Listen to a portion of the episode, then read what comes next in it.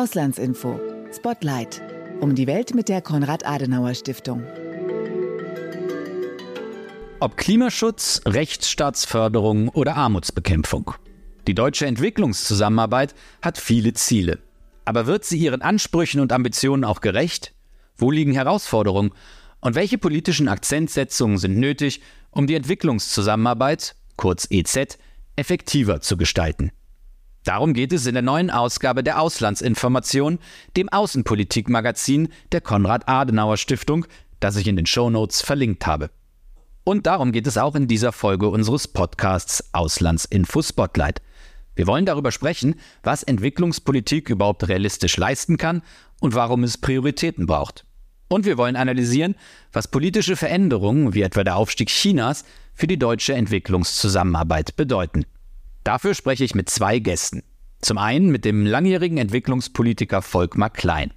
Volkmar Klein ist entwicklungspolitischer Sprecher der CDU-CSU-Fraktion im Bundestag. Außerdem bei uns zu Gast ist Anja Beretta. Sie leitet bei der Konrad-Adenauer-Stiftung das Regionalprogramm Energiesicherheit und Klimawandel Subsahara-Afrika, das eine Zentrale in Kenia hat. Mit ihr werde ich über die Frage sprechen, warum die deutsche Entwicklungspolitik im Energiebereich in afrikanischen Ländern nicht immer auf euphorische Reaktionen stößt. Zuerst hören wir mein Gespräch mit Volkmar Klein, dann jenes mit Anja Beretta. Mein Name ist Fabian Wagner. Herzlich willkommen zu einer neuen Folge von Auslandsinfo Spotlight. Ich bin jetzt im Bundestagsbüro des Bundestagsabgeordneten Volkmar Klein. Herr Klein, vielen Dank, dass Sie sich die Zeit nehmen für diesen Podcast. Ja klar, gerne. Herr Klein, wir wollen heute über die deutsche Entwicklungszusammenarbeit sprechen und darüber, wo es möglicherweise Verbesserungsbedarf gibt. Bevor wir aber im Detail einsteigen, lassen Sie uns, wie üblich in unseren Podcasts, mit einer kurzen Aufwärmrunde beginnen. Das geht ganz einfach. Ich gebe Ihnen Teilsätze vor, die Sie spontan, kurz und knapp vervollständigen. Einverstanden? Gerne. Ich engagiere mich in der Entwicklungspolitik, weil es mir ein Anliegen ist, dass Menschen Perspektiven kriegen. Die deutsche Entwicklungspolitik sollte erfolgreicher sein. Wäre ich nicht Politiker geworden, wäre ich heute vielleicht Reisejournalist oder wie früher an verantwortlicher Stelle in mittelständischen Unternehmen. Okay, danke. Herr Klein, Sie sind der entwicklungspolitische Sprecher der CDU-CSU-Fraktion im Bundestag und Vorstandsmitglied der Deutschen Afrika-Stiftung. Sie befassen sich seit vielen Jahren intensiv mit der deutschen Entwicklungszusammenarbeit. Die aktuelle Ausgabe der Auslandsinformationen trägt den Titel Anspruch und Wirklichkeit zur deutschen Entwicklungszusammenarbeit.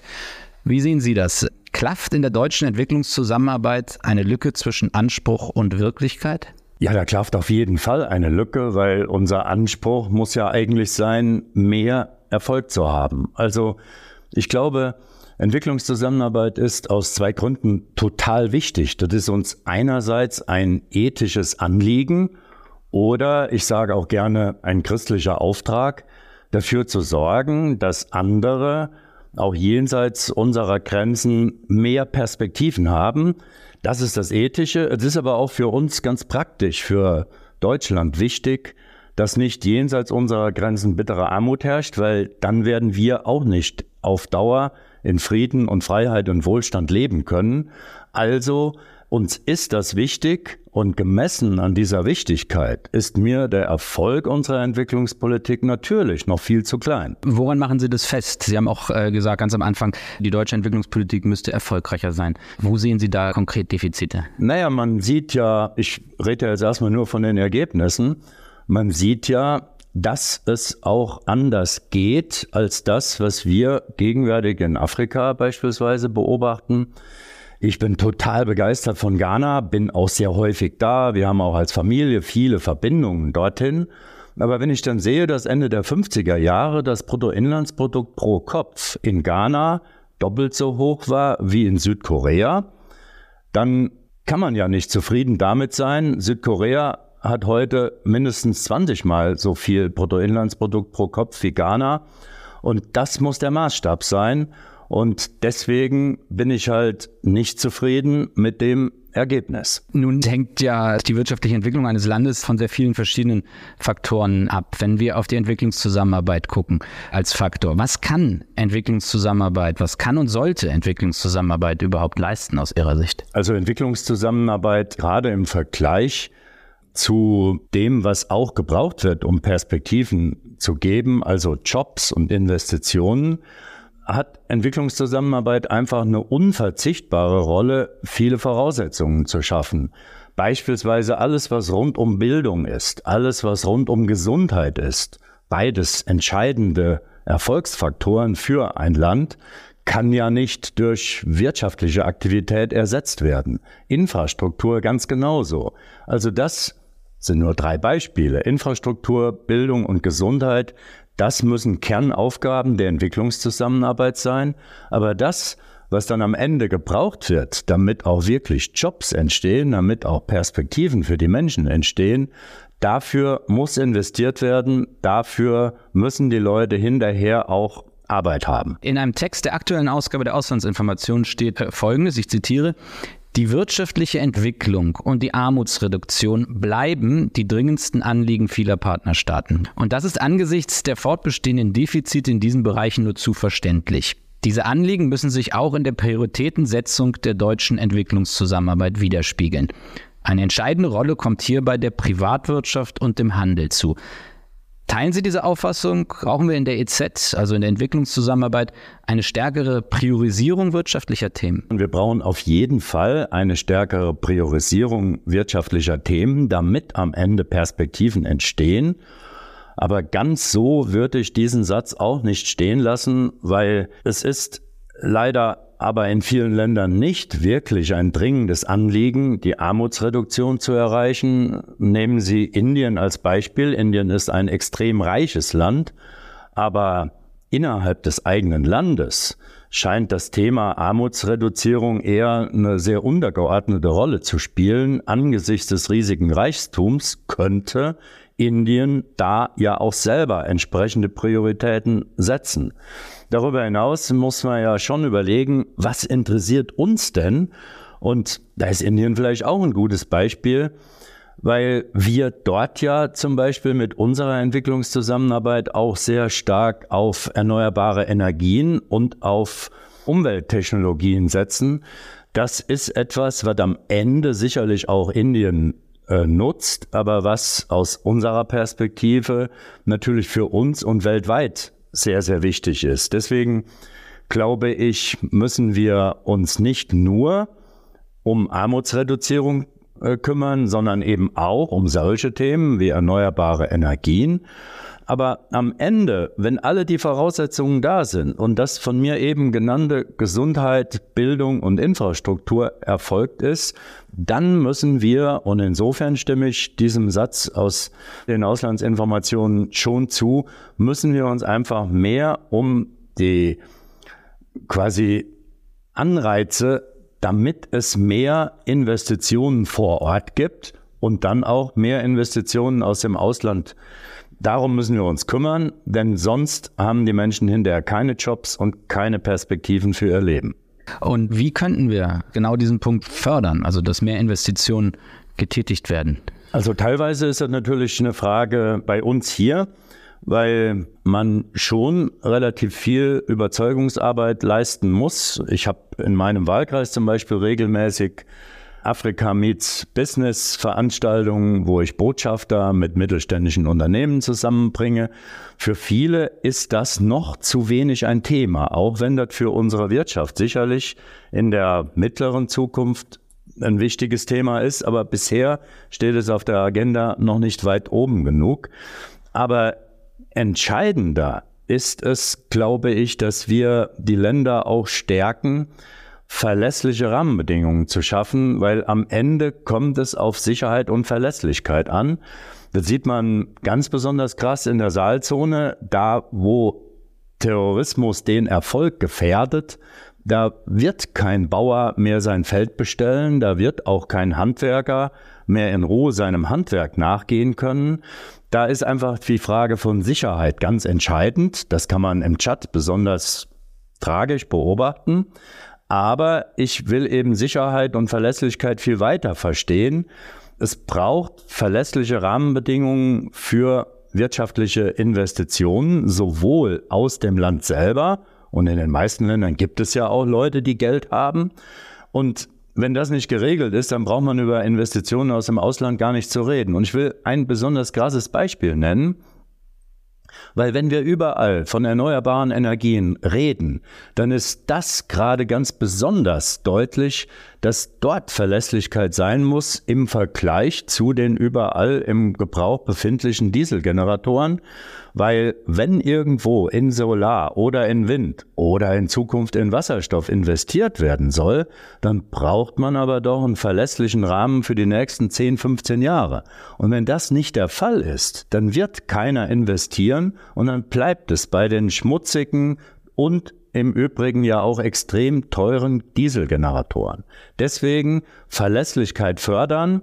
Und genau das ist eben auch der Unterschied was ich eben gesagt habe, Bruttoinlandsproduktentwicklung in Ghana und in Südkorea. Persönlich kenne ich Taiwan von meiner beruflichen Vergangenheit noch besser. Dort in Ostasien war halt einfach Verlässlichkeit des Umfeldes da. Und dann haben kleine Handwerker ihre Handwerksbetriebe größer gemacht, immer größer und heute sind es Weltfirmen. Und das ist alles etwas, was theoretisch in Afrika ja auch passieren könnte, Dafür braucht man aber diese Verlässlichkeit und Entwicklungszusammenarbeit muss helfen, die Länder zu unterstützen, diese Verlässlichkeit zu entwickeln. Nun hat die Bundesregierung, ich glaube Anfang des Jahres, äh, eine Strategie vorgestellt und da wird gesprochen analog zur feministischen Außenpolitik von der feministischen Entwicklungspolitik. Ist das denn aus Ihrer Sicht eine richtige Prioritätensetzung oder ist, würden Sie sagen, dass ja, das ist eher äh, sind so Begriffe, die die gut klingen vielleicht, die aber eher fürs heimische Publikum äh, gedacht sind, als dass sie wirklich konkret an den Bedürfnissen der Partnerländer orientiert sind? Also ja und nein, weil einerseits offensichtlich sind das Begriffe und ich würde sogar sagen Worthülsen, die dem heimischen Publikum gefallen sollen. Weil ansonsten ist es ja eine Binsenweisheit, aber nicht neu, jetzt durch die aktuelle Entwicklungsministerin, sondern auch in der früheren Regierung bei Gerd Müller sehr, sehr stark vertreten, dass bei der Entwicklung von Ländern in Afrika, in Asien sehr, sehr viel mehr Erfolg erzielt werden kann, wenn über die Frauen gegangen wird. Und das hat zum Beispiel Mohamed Yunus mit seiner Kraninbank in Bangladesch vorgemacht, indem er einfach sagt, ich habe ihn auch mehrfach sprechen können, 90 Prozent meiner Kundschaft sind Frauen, weil die stecken das Geld, was sie als Mikrokredit gekriegt haben, halt eher in langfristige Projekte der Zukunftssicherung ihrer Familien und der kleinen familieneigenen Betriebe.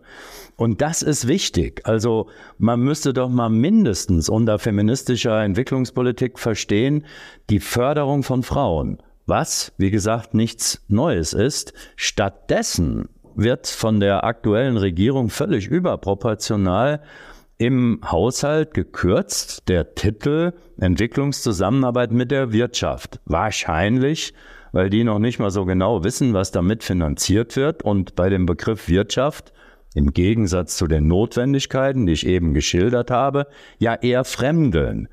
Aber Fakt ist, dass aus diesem Titel zum Beispiel massiv die Entwicklungsarbeit der Sparkassenstiftung mit Mikrokrediten finanziert wird. Und genau dieser Titel wird jetzt massiv zusammengestrichen. Ich habe mich bei der Sparkassenstiftung nochmal informiert und die gefragt, habt ihr denn auch 90 Prozent Frauen in eurer Kundschaft? Und dann haben die mir gesagt, nein, in einigen unserer Projekte sind es sogar 100 Prozent. Und deswegen sage ich, ist das eine Worthülse für die Wirkung im Inland, wenn man in der Realität im Ausland, in unseren Partnerländern die Förderung von Frauen zusammenstreicht und dann hier aber damit politisches, politischen Gewinn machen will. Das passt nicht zusammen. Herr Klein, der russische Angriffskrieg gegen die Ukraine und der Terror der Hamas und die daraus folgende Krise in Nahost, Die geopolitische Lage ist, glaube das kann man so sagen, dramatisch. Dazu kommt die zunehmende Rivalität zwischen China und den USA. Die Volksrepublik China ist vielerorts sehr aktiv, auch als Geldgeber in der Entwicklungszusammenarbeit und versucht ihren Einfluss auszubauen. Was bedeuten diese Entwicklungen für die deutsche Entwicklungszusammenarbeit? Also in der Tat ist China in Afrika an vielen Stellen sehr, sehr aktiv. Das hat aber vor allen Dingen mit dem Rohstoffhunger Chinas zu tun und mit dem Willen der Chinesen, sich von der Rohstoffversorgung Australiens ein Stück abzukoppeln. Also ist genau diese Friendshoring, über das wir auch reden, das machen die Chinesen auch. Deswegen einer der Gründe, äh, deswegen sind sie sehr, sehr aktiv und bezahlen vor allen Dingen sehr große Infrastrukturprojekte mit Blick auf die anschließende Verschiffung der Rohstoffe Richtung China. Wir haben dem nicht ganz viel entgegenzusetzen, weil wir diese Beträge vor allen Dingen finanziert faktisch am Ende durch so eine Art Bartergeschäft nicht stemmen können, weil die Chinesen können sagen, wir bauen die Eisenbahnlinie für 10 Milliarden ähm, und anschließend kaufen wir für die nächsten 30 Jahre eure Rohstoffe zu dem und dem Preis. Das geht in einer Marktwirtschaft natürlich nicht und deswegen finde ich, dass dieses Konzept Global Gateways äh, auf europäischer Ebene jetzt ein guter Versuch ist, äh, einfach von den Größenordnungen mit China äh, konkurrieren zu können. Das ist ein EU-Projekt. Das ist ein EU-Projekt, weil entwicklungsmäßig äh, bringen die chinesischen Projekte für die Länder eher weniger. Da wird auch nicht viel Know-how transferiert, weil wenn wir irgendwo eine Straße bauen als Europa oder als Deutschland, äh, dann wird auch sehr viel Know-how transferiert und die Leute vor Ort bei der Arbeit mit einbezogen. Bei chinesischen Baustellen arbeitet fast kein Afrikaner. Die kommen mit ganz, ganz vielen Chinesen. Und das ist einfach ein ganz, ganz anderer Ansatz. Deswegen glaube ich, dass es entwicklungstheoretisch sehr viel wirksamer ist für die Länder, mit uns zusammenzuarbeiten. Aber dann wird eben von denen oft gesagt, ja, ihr bietet uns das ja nicht an. Deswegen, das EU-Projekt Global Gateways ist da sehr, sehr gut. Wir müssen aber einfach mehr aktiv sein in all diesen Ländern, weil man sieht ja leider auch jetzt schon, wie viele Länder dem russischen Narrativ oder dem chinesischen Narrativ folgen. Und ähm, das ist aber nicht nur in Afrika der Fall, selbst in Indien, wo einem gesagt wird, es gibt so viele Kriege auf der Welt, die wirken sich auf uns fast gar nicht aus. Jetzt, der Krieg in der Ukraine, wirkt sich bei uns durch höhere Energiepreise, durch höhere Lebensmittelpreise aus. Das hat ja offensichtlich dann nichts mit dem Krieg zu tun, sondern mit euren, mit euren Sanktionen. Und einfach die Tatsache, dass so viele Länder diesem russischen Narrativ folgen, sollte uns sehr Besorgnis äh, bereiten und ähm, uns aber eher dazu bringen, eher noch mehr zu tun mit diesen Ländern. Das heißt, wir müssen eher auch unsere Hilfe intensivieren und glaube ich auch uns noch ein bisschen mehr um andere kümmern, wo es vielleicht nicht darauf ankommt, dass wir große Beträge einsetzen, aber deswegen ist es auch gut, dass die aktuelle Regierung die Indo-Pazifik-Strategie der alten Regierung fortsetzt, um sich einfach mehr auch um diesen Teil der Welt zu kümmern, auch um die kleinen Staaten im Pazifik. Alle haben eine Stimme in der UNO und deswegen glaube ich, wir müssen mehr tun, damit eben kein Vakuum entsteht und die Narrative Russlands und Chinas zu viel Einfluss in der Welt gewinnen. Muss sich die deutsche Entwicklungszusammenarbeit angesichts der weltpolitischen Lage stärker auch an eigenen geopolitischen Interessen orientieren? Äh, oder anders gefragt, darf Entwicklungspolitik überhaupt auch eigenen geostrategischen Überlegungen und Interessen folgen? Ja, es gibt ja ein paar Leute, die versuchen da immer einen Gegensatz herauszustellen. Und äh, als ich neu im Bundestag war, ähm, war ich völlig entsetzt, als dann eine Riesendiskussion war, deutsche Entwicklungszusammenarbeit finanziert eine Fähre in Indonesien und diese Fähre soll jetzt noch in Deutschland gebaut werden, als ob die dann in dem Rieseninselreich Indonesien fast wertlos ist, weil sie auch natürlich deutschen Werftinteressen dient. Das ist aber alles an den Haaren herbeigezogen. Ich glaube, realistisch betrachtet, ist es unser deutsches Interesse, dass stabile weltweite multilaterale Regeln gelten, Rule of Law weltweit möglichst stark vertreten ist. Das dient, das habe ich ja eben schon versucht deutlich zu machen, der Entwicklung der jeweiligen Länder. Aber natürlich ist das auch unser zentrales strategisches Interesse und gerade Deutschland als Exportnation ist doch viel mehr als alle anderen daran interessiert und davon abhängig, dass es verlässliche Bedingungen gibt. Das sehe ich in meinem Wahlkreis Siegen-Wittgenstein ganz besonders deutlich. Dort ist die Exportquote besonders hoch, weil dort ganz besonders viele Investitionsgüter, die dann natürlich in alle Welt exportiert werden, produziert werden. Die werden aber nur nachgefragt, wenn es weltweit stabile Verhältnisse gibt. Deswegen ist es unser strategisches Interesse erst einmal, dass es Rule of Law gibt. Und deswegen sehe ich überhaupt keinen, keinen Widerspruch.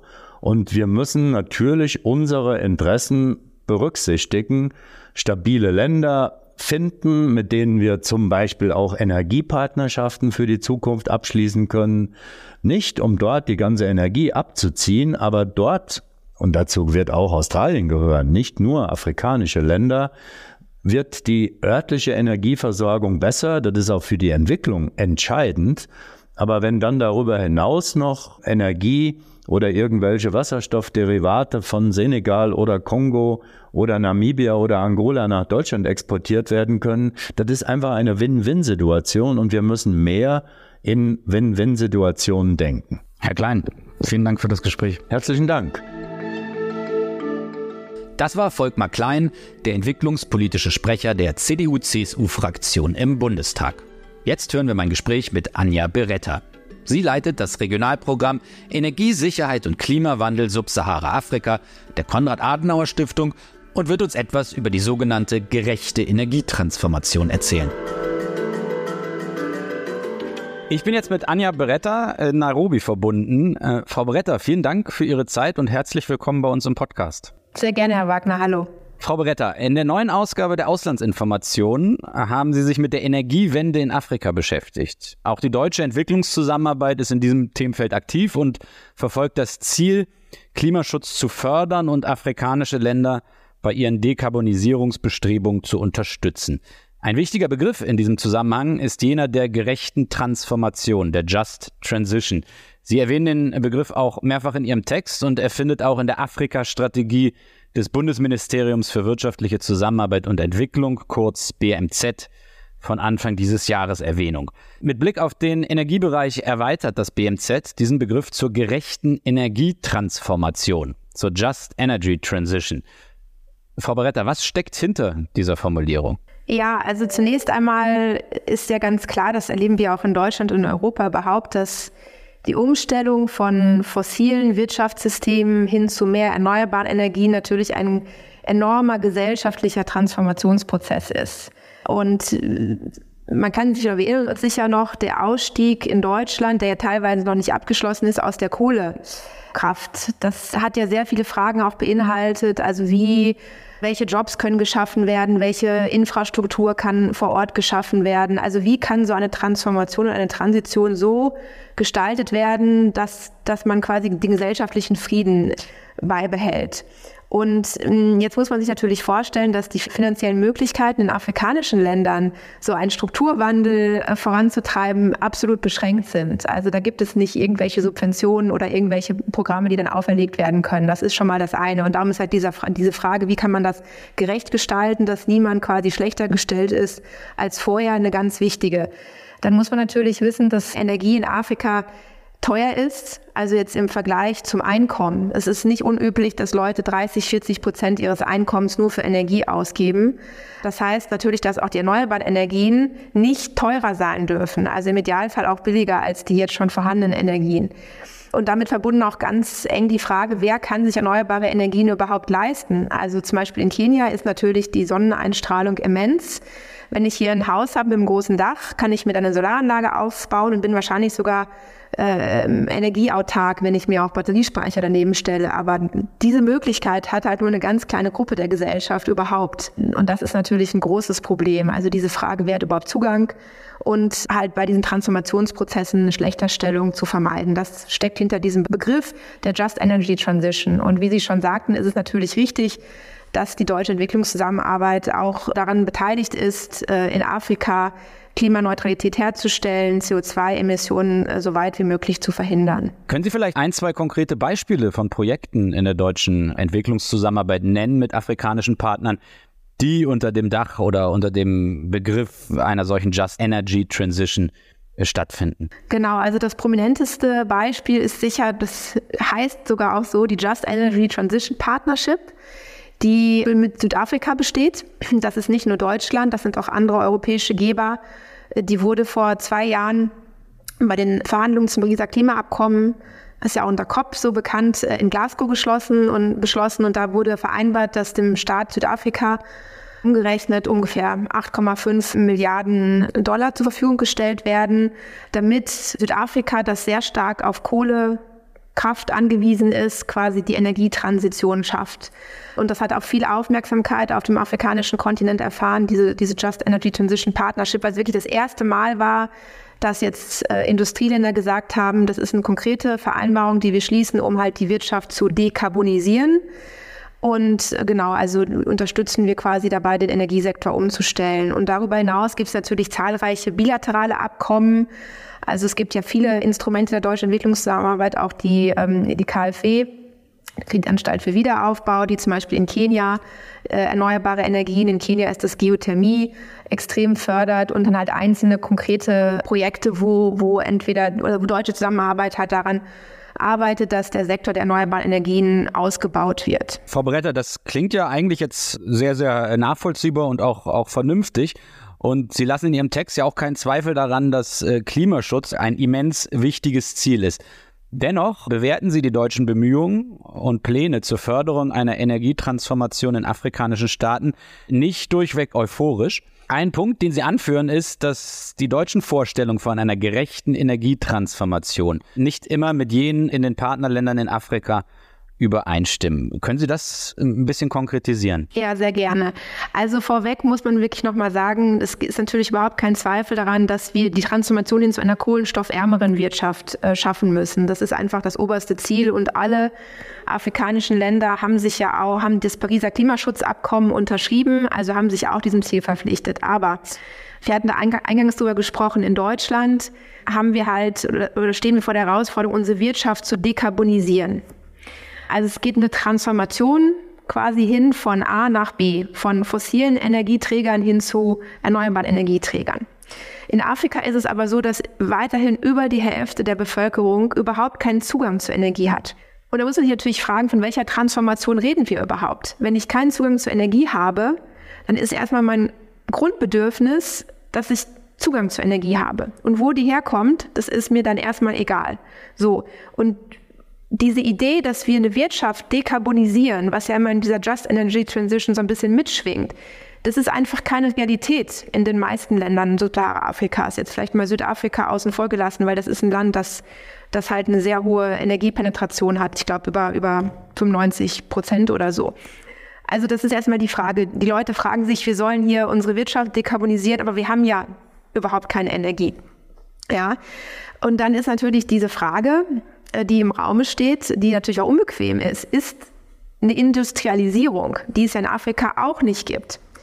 Überhaupt auf Grundlage von erneuerbaren Energien möglich. Weil wenn man sich mal anguckt, wie Industrieländer sich entwickelt haben, dann war das auf Basis von fossilen Energieträgern. Und es gibt meines Wissens kein Land, das heute ein Industrieland ist, das das nur von, mit erneuerbaren Energien geschafft hat. Vorbereiter, da kann man vielleicht auch nochmal einwerfen, äh, was, glaube ich, auch für die afrikanische Perspektive wichtig ist, dass eben die Industrieländer, die Sie jetzt genannt haben, das sind ja eben auch die Länder, die äh, ja ganz deutlich für die Emissionen überhaupt äh, verantwortlich sind, die, die den äh, Klimawandel sozusagen vorantreiben. Absolut. Und das ist ja die nächste Gerechtigkeitsfrage.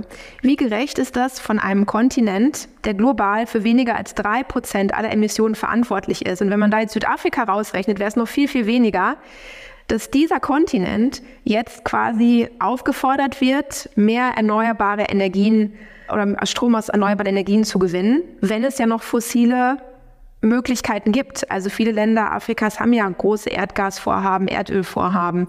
Und diese Frage, also wer ist eigentlich für, dafür verantwortlich für den Klimawandel, die ist ja eigentlich relativ eindeutig zu beantworten, nämlich die Länder, die in den letzten Jahrzehnten so viel Emissionen in die, in, in die Atmosphäre geblasen haben. Und das waren nicht die afrikanischen Länder.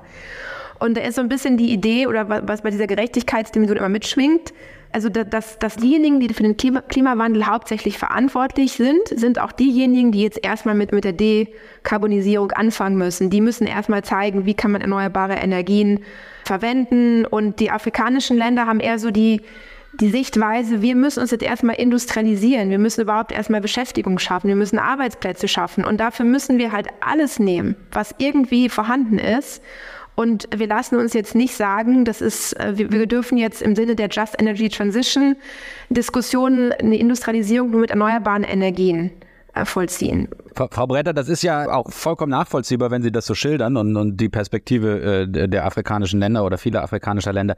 Äh, gleichwohl kommt man dann natürlich immer in dieses Dilemma, dass man denkt, ja, okay, aber wo jetzt das CO2 ausgestoßen wird, ist letztlich äh, egal. Das heißt, wenn die jetzt die Industrialisierung vorantreiben würden und eben auf alle Energieträger setzen würden, dann wäre dem Klima ja nun äh, wirklich nicht geholfen. Wie kann man das denn sozusagen einerseits die Bedürfnisse der afrikanischen Länder äh, und aber auch die, den Klimaschutz äh, aus ihrer Sicht miteinander in Einklang bringen? Die Industrieländer oder wir als Entwicklungspartner, wir müssen da einfach ein bisschen pragmatischer werden.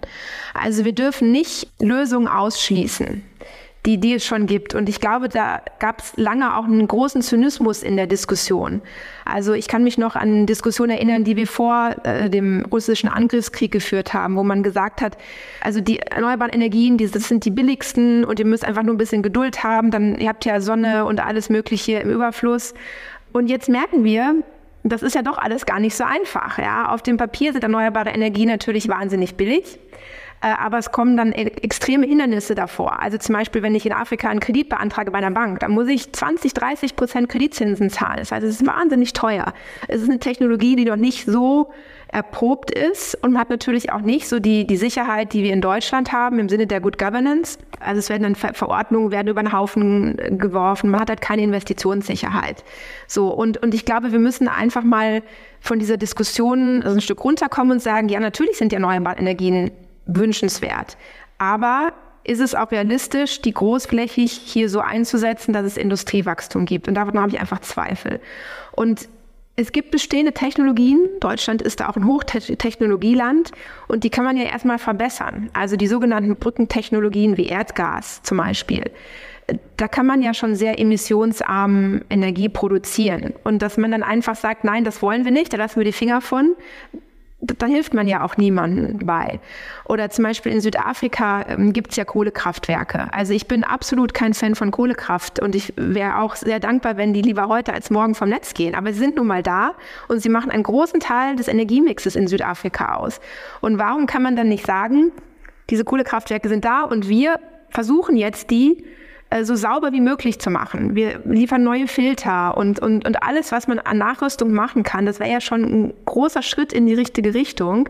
Aber dann kategorisch zu sagen, nein, wir lassen das, äh, dann machen es halt andere, beziehungsweise dann wird diese Technologie weiter genutzt und, und zwar sehr, sehr dreckig und auf sehr dreckige Art und Weise. Da wollte ich gerade einhaken oder ergänzen, Frau Bretter, weil da Sie das in Ihrem Text auch schön deutlich machen dass das Risiko einer sehr strikten Haltung ist, dass andere Spieler das Feld betreten und dass dann dem Klima überhaupt nicht gedient ist. Können Sie das vielleicht nochmal äh, ein bisschen ausführen und auch sagen, welche Spieler sozusagen Sie damit meinen? Die üblichen Verdächtigen würde ich mal sagen. Also das sind natürlich China, aber auch zunehmend Russland, die, die schon versuchen, ihren Einfluss auf dem afrikanischen Kontinent zu vergrößern. Und die bauen dann die Infrastruktur, die, die, schließen Regierungsabkommen und, und sagen, also ihr wollt das, okay, wir machen das und keine weiteren Fragen. Und da werden natürlich solche Standards, die ja äh, europäischen Unternehmen oder auch amerikanischen Unternehmen, ich glaube, da muss man jetzt keinen Unterschied machen, sehr wichtig sind, also ähm, Umweltstandards, aber auch soziale Standards, gute Regierungsführung, also wie transparent sind diese Abkommen, inwiefern werden Beschäftigungsmöglichkeiten für die lokale Bevölkerung geschaffen. Wir verpflichten uns diesen Standards und zwar sehr hoch. Aber viele tun das nicht. Und wenn dann ein Kraftwerk gebaut wird oder Erdgasleitungen äh, unter chinesischer Führung, dann bin ich mir da nicht so sicher, ob die Umweltstandards immer unbedingt eingehalten werden. Und was wir jetzt auch zunehmend sehen, dass Russland halt versucht, die afrikanischen Märkte zu erschließen und äh, bei der Förderung von Erdgas beteiligt ist, sicher auch um um eigene oder um die eigenen Märkte zu sichern. Da ist ja nun in Europa massiv viel weggebrochen in den letzten Jahren. Aber Russland schließt halt auch zunehmend mit afrikanischen Ländern Atomabkommen ab. Und ich denke, das ist nicht in unserem Interesse, dass wir in 10, 15 Jahren hier Länder haben, die teilweise sehr fragil sind. Also Burkina Faso ist ein Beispiel. Da ist Anfang Oktober ein Abkommen geschlossen worden.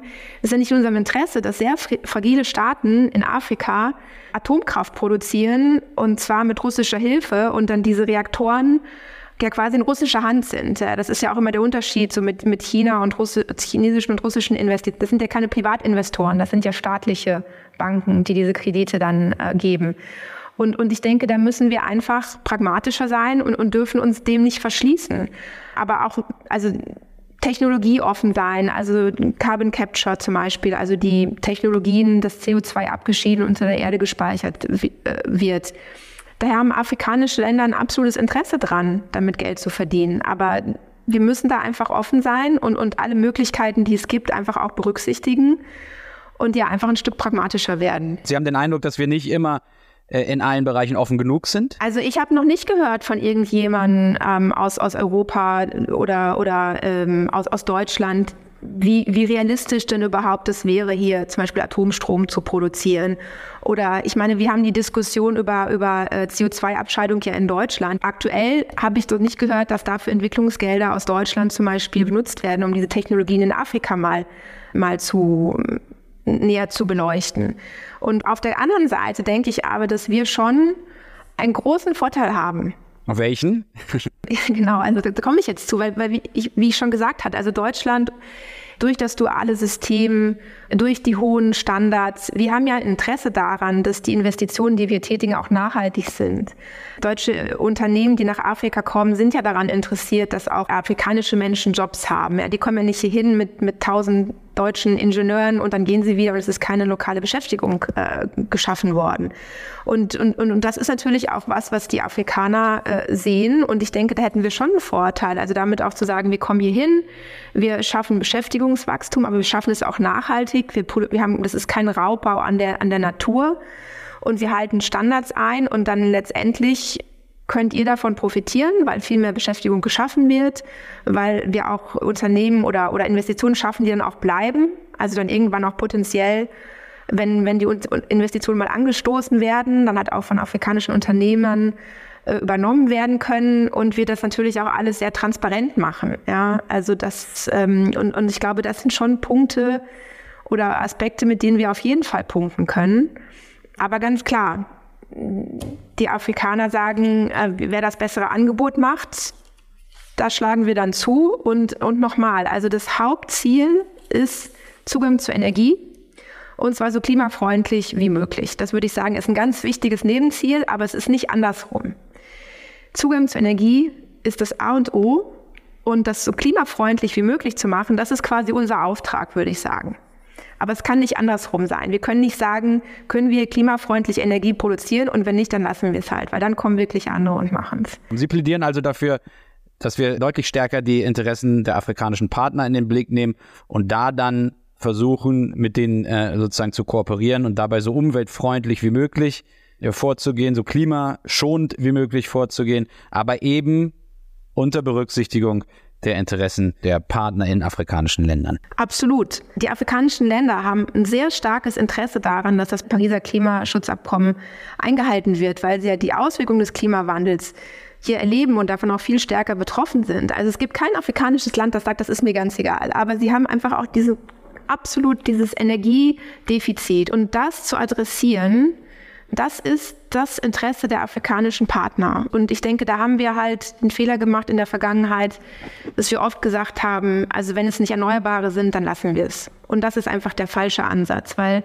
gerade auch in den Brückentechnologien wie Erdgas, da gibt es ja schon sehr saubere Lösungen. Und, und wir haben jetzt ein Zeitfenster von vielleicht 10, 20 Jahren, vielleicht auch 30 Jahren, wo wir diese Technologien aus meiner Sicht in Afrika einfach noch benötigen. Ja, wir sehen das ja in Deutschland, wie schwierig das ist, solche Systeme umzustellen. Wir haben einfach, glaube ich, in den, in den letzten Jahren, gerade in den letzten zwei Jahren, da äh, viel kaputt gemacht in Bezug auf unsere Glaubwürdigkeit, weil wir diese Investitionen in fossile Energien in Deutschland waren sie ja möglich. Wir haben ja LNG-Terminals gebaut. Das verurteile ich gar nicht. Ich sehe die Notwendigkeit dafür. Aber es ist dann schon schwer, afrikanischen Partnern zu vermitteln, die das auch sehen und sehr genau beobachten. Wir können das machen. In Deutschland können wir LNG-Terminals bauen. Aber euer Erdgas hier in Afrika, das müsst ihr im Boden lassen, weil das ist, eine, das ist ein fossiler Energieträger.